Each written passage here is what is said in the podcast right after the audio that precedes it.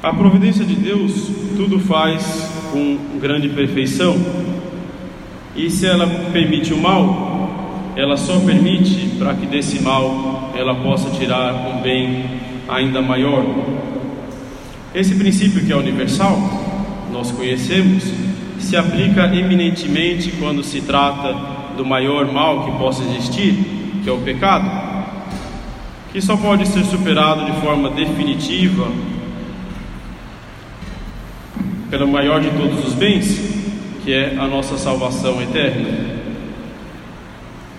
Isso nos vem bem a propósito no dia de hoje, porque, como eu dizia, Nossa Senhora hoje esmagou a cabeça da serpente, justamente porque a Assunção e sua glorificação no céu se opõe diametralmente ao pecado original, o pecado de Adão.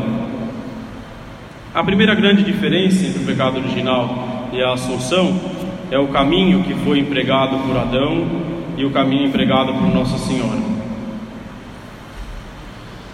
E Adão, descuidado pelo paraíso, e apesar de cheio da graça de, de Deus e Senhor de todo mundo, parecia ainda que lhe faltava algo, porque Deus o tinha privado de um só fruto, sob pena de perder tudo aquilo que ele já tinha.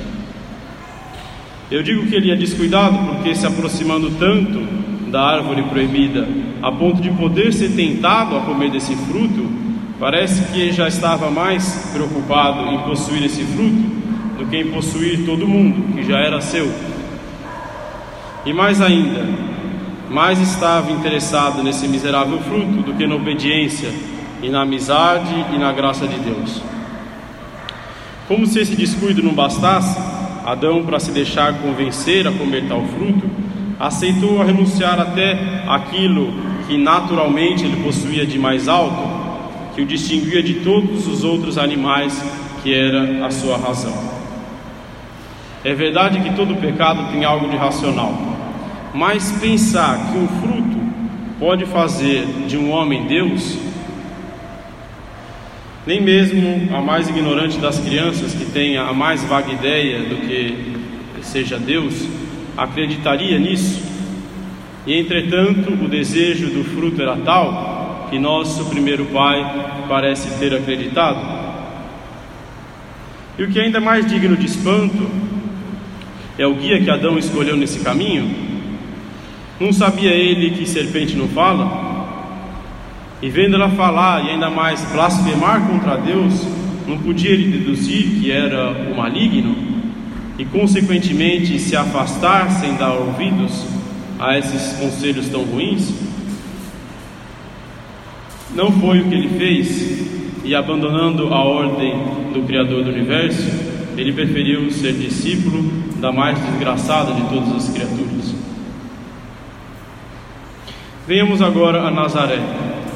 E depois de ter visto esse caminho que levou Adão ao pecado, vejamos o caminho que levou a Santíssima Virgem à glória do céu que ela recebeu no dia de hoje. Traçava Nossa Senhora, muito atenciosa, as sendas da humildade, desprovida de tantos bens desse mundo, como ela era, ela já ia tratando de renunciar até aqueles que eram possíveis permitidos e até mesmo honrosos, principalmente o bem de poder ser mãe. Assim ia renunciando ao poder ser mãe, inclusive do Messias, que era tão desejado pelo povo de Israel.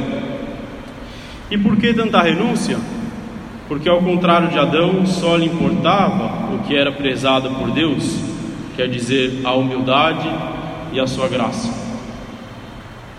Como se ainda não bastasse tanta renúncia, vem um anjo enviado por Deus para elogiar somente aquilo que realmente lhe era caro, a sua humildade e a graça. Ave cheia de graça, o Senhor é convosco. E qual a reação de Nossa Senhora diante desse elogio? O texto da Escritura diz: perturbou-se ela com essas palavras e pôs-se a pensar no que significaria semelhante saudação. A prudência que faltou a Adão ao conversar com a serpente, sobrou em Nossa Senhora ao conversar com o anjo. Note-se ainda que a sua humildade está acima de toda inteligência humana. Em resposta ao mesmo anjo que anuncia que ela será a mãe de Deus, ó privilégio insondável que só o próprio Deus pode medir o quão grande ele é. Em resposta a isso, ela se apresenta como escrava. Eis aqui a escrava do Senhor, faça-se em mim segundo a vossa palavra. A segunda grande diferença são as consequências que decorrem dessa primeira diferença. Adão foi ganancioso, foi irracional, foi imprudente, e ao invés de fugir da ocasião de pecado, ele pecou. Pior ainda, em Adão nos ensina São Paulo que todos nós, todos os homens pecaram.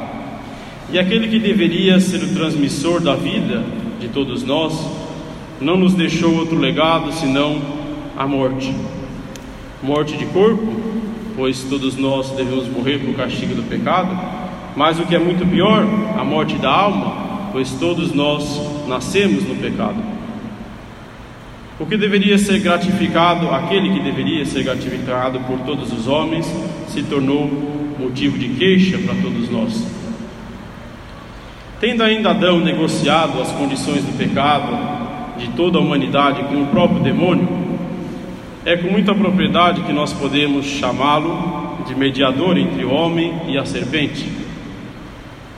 São terríveis as consequências deste pecado de Adão.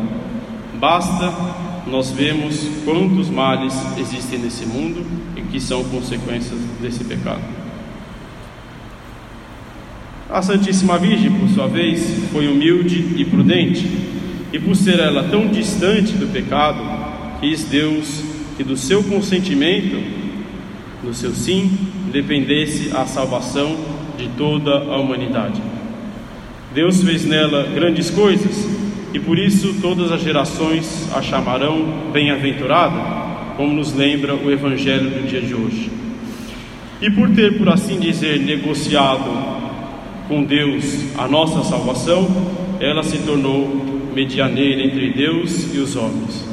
Quão magníficas e insondáveis são as consequências das virtudes de Nossa Senhora. A terceira e última diferença que gostaria de ressaltar, dentre tantas outras que nós poderíamos achar, são os efeitos que decorrem dessas consequências. Adão foi amaldiçoado. Adão perdeu tudo aquilo que ele tinha. Adão morreu.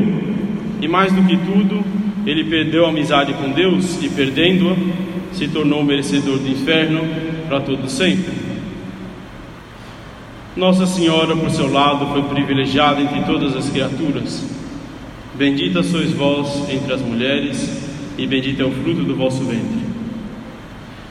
Maria se tornou mãe de Deus e de todos os homens, e por ser tão oposta ao pecado, apesar de filha do mesmo Adão, não conheceu o seu corpo a corrupção do túmulo, a qual é uma consequência direta do pecado original que pesa sobre todos nós.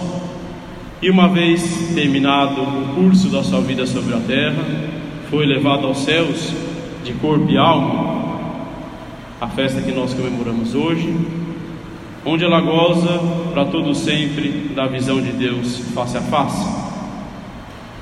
Essa distância entre Maria e o pecado, caríssimos fiéis, que a igreja comemora hoje nesta festa da Assunção.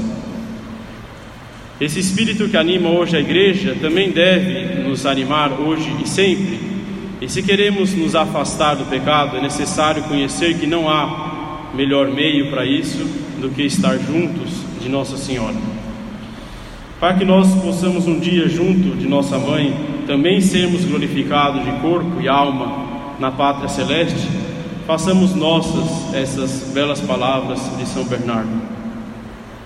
Se em ti surgirem os ventos das tentações, se navegares no meio das provações, olha para a estrela, chama por Maria. Se te agitarem as ondas da insolência e da ambição, da difamação ou do ciúme, olha para a estrela, chama por Maria. Se a ira, a ganância ou a concupiscência da carne sacudirem o barco da tua alma, olha para Maria. Se inquieto com a fealdade de teus crimes, confuso com a corrupção de tua consciência, aterrorizado pelo temor do juízo, começares a afundar no abismo da tristeza, no abismo do desespero, pense em Maria. No perigo, na angústia, na incerteza, invoca Maria, pense em Maria. Que esse doce nome nunca se aparte de tua boca, de teu coração.